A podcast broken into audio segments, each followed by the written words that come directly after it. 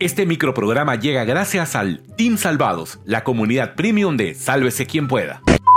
Amigos, bienvenidos a una nueva edición del informativo SQP. Y como en el Perú de hoy, al final nada está dicho y todo se sabe, llegamos con el mejor resumen para que empieces tu día con lo necesario.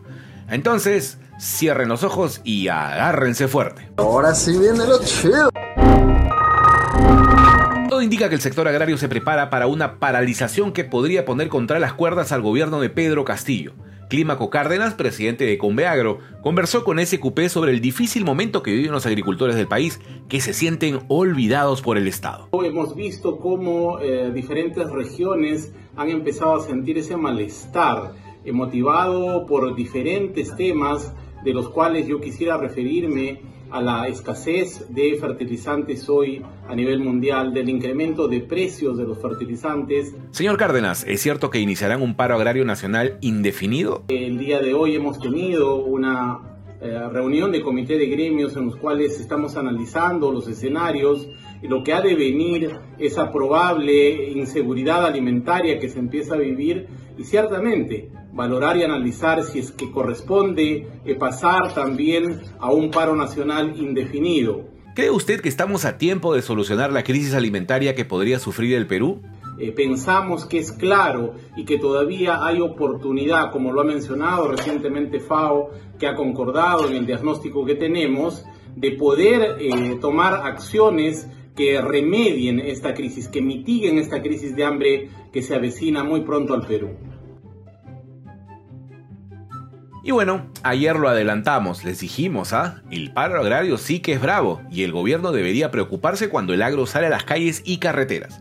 El jueves se produjeron algunos incidentes en Ayacucho, Puno, Huaraz, Chanchamayo. Ellos han estado abandonados, tienen que atenderse mucho en el tema del crédito y entre otros temas, el tema de titulación. Hoy el presidente estará en Cusco donde asistirá a un consejo de ministros descentralizado. Los ministros hicieron una previa con una mesa técnica para el desarrollo en esa región. Tremendo nombre para una reunión que no estamos seguros tenga resultados tangibles, pero los ministros que arrancaron con las conversaciones ayer se mostraron bastante confiados. ¿ah? Y mañana en la presidencia del Consejo de Ministros ustedes van a poder evidenciar que, digamos, el diálogo que pedía la región Cusco, los ciudadanos llaman al gobierno, el gobierno viene, el gobierno escucha y por supuesto vamos a seguir trabajando en eso. Una ganancia que se constituye a la mesa de la mujer y el desarrollo social que en casi todas las mesas técnicas no se instala una. Estamos haciendo mesa de trabajo para que conjuntamente con la universidad, por ejemplo, del Cusco, que tiene mucho conocimiento, ataquemos el problema con conocimiento científico y tecnológico. Y la historia que casi termina en tragedia es la que denunció Rubí Prado en Twitter. Ella publicó la foto de su madre, una trabajadora de salud en el hospital regional en Huamanga, en la cama de un hospital, luego de haber sido agredida violentamente por manifestantes. Si alguien tiene imágenes que ayuden a identificar a los agresores, escríbanle al tío Soros a sálvese quien pueda arroba talproducciones.p. Y sobre el uso de las mascarillas, la vacunación y el regreso a la oficina, el Ejecutivo sigue dando la información por partes. Luego de los primeros anuncios, llegan las precisiones y o aclaraciones. El ministro de Salud, cuyo nombre tuvimos que buscar en Google, dijo que las tres dosis serán obligatorias para regresar al trabajo presencial. El personal debe estar vacunado con sus tres dosis, las tres dosis, para que puedan volver a su trabajo presencial.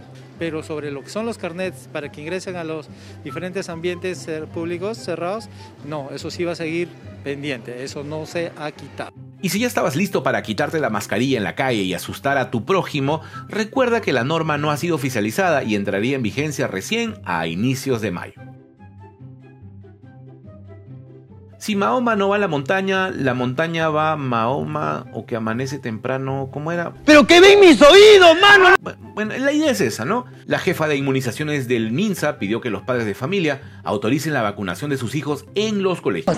La brigada de vacunación, que es la enfermera que debe acudir al colegio, tiene que tener el, consentimiento del padre para proceder a la vacunación. Esto para asegurar el porcentaje de vacunación en los menores que en este momento apenas llega al 43% con dos dosis y 63% con una dosis. Por otro lado, el gobierno se ha abierto un nuevo frente y esta vez espiritual. Luego de las miserables declaraciones de Aníbal el Caníbal contra el cardenal Barreto, el presidente de la Conferencia Episcopal Peruana, el Monseñor Cabrejos, salió con el pie en alto y dijo en RPP que el cambio de gabinete es el clamor de todos los peruanos. Que agarren esa flor en la PCM, ¿ah? ¿Acaso no lo viste venir? Y esta noticia te hará gritar del susto. El siempre carismático Vladimir Putin presentó su juguete nuevo. Se trata del Satán 2. Sí, así como lo escuchas, Satán 2. Un misil balístico intercontinental capaz de trasladar 12 cabezas nucleares, no una, no dos, 12. Y que según medios oficialistas sería capaz de destruir zonas del tamaño de Texas o de Francia. Militares rusos aseguraron que la prueba de lanzamiento fue un éxito. confirmando que esta potente arma es capaz de llegar a Europa e incluso a Estados Unidos. Según el buen Vladi, él solo desea darle seguridad a su pueblo. Todo indica, sin embargo, que Putin seguirá manteniendo en vilo al mundo entero. Y ya, ya, ya, nos vamos, antes de que Marce, nuestra editora, nos haga la gran Mike Tyson. La mañana, ya sabes, si te gustó, yo sé que sí. Suscríbete, dale like y compártelo con todos, especialmente con tus amigotes de la pichanga. Comparte para que más gente pueda ver este resumen random de noticias que llegó para quedarse. Chau, chau, chau, chau. Chau.